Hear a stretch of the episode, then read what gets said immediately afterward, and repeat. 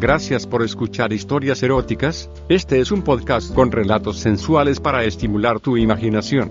Si quieres interactuar con nosotros el correo electrónico es historiaseroticaspr.gmail.com, también en nuestras redes sociales, como historias eróticas.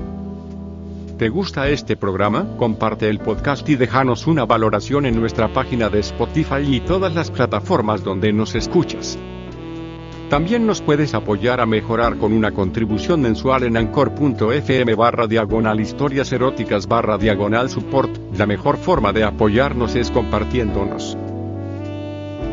En nuestras historias podías escuchar conductas sexuales de alto riesgo. Oriéntate con profesionales para conductas sexuales seguras. Esto me pasó hace solo unos días. En agosto del 2000, me encontraba en la biblioteca pública de mi ciudad, Valparaíso, Chile. La biblioteca está ubicada en un gran edificio antiguo. En la parte de abajo, primer piso, está la sección de referencia, y el segundo piso, el salón de lectura. Generalmente el primer piso se llena de escolares que van a hacer sus trabajos, en el segundo, por lo general hay gente más grande. Eran como las 4 de la tarde y yo me encontraba consultando libros de geopolítica. Ah, me presento, me llamo Miguel, estudio en la universidad y tengo 23 años. Bueno, como les decía, llegaron a la biblioteca un grupo de tres niñas.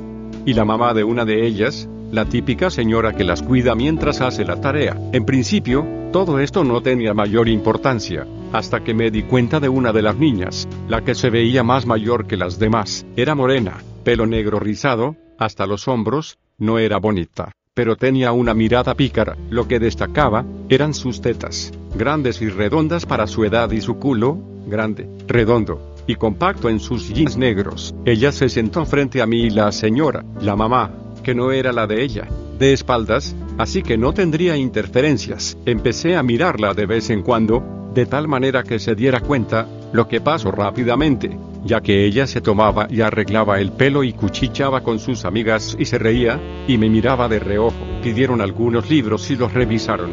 Todo esto por espacio de como una media hora, en la cual todo siguió igual.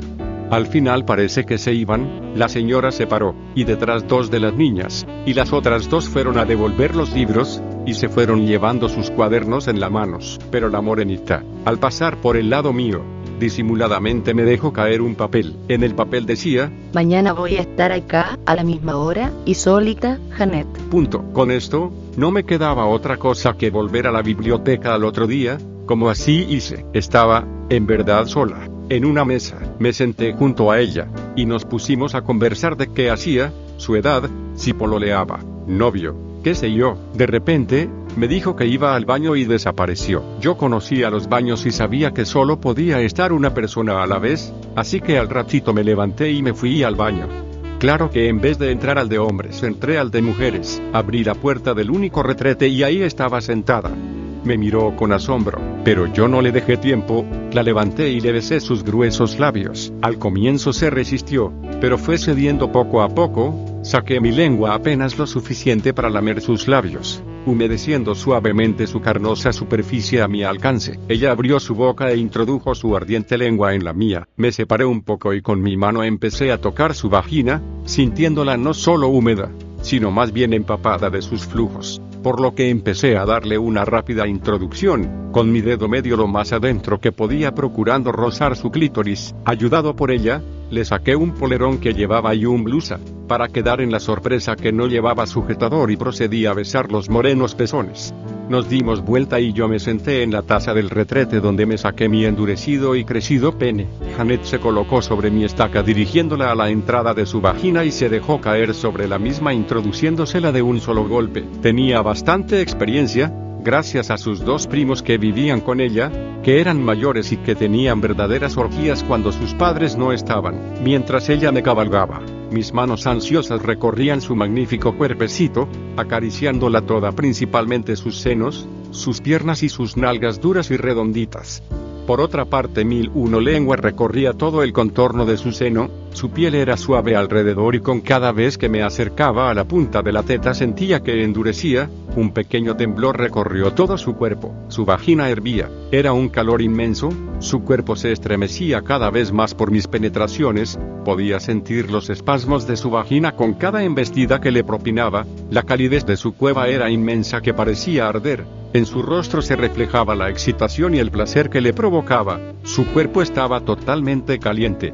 Hasta que por fin ella, pegó un gritito y terminó, segundos más tarde yo, Derramé abundante espeso semen en su interior. Ella se levantó y me lamió mi pene entero hasta dejarme limpiecito, y me dijo que hiciera lo mismo con ella. Nunca había probado el semen, pero la mezcla de mi semen con sus jugos, me encantó, era un sabor nuevo. Se vistió y se fue. Al rato salí yo, no estaba en la biblioteca, pero había un papel en mi mesa en que estaba su teléfono. Espero llamarla la semana que viene.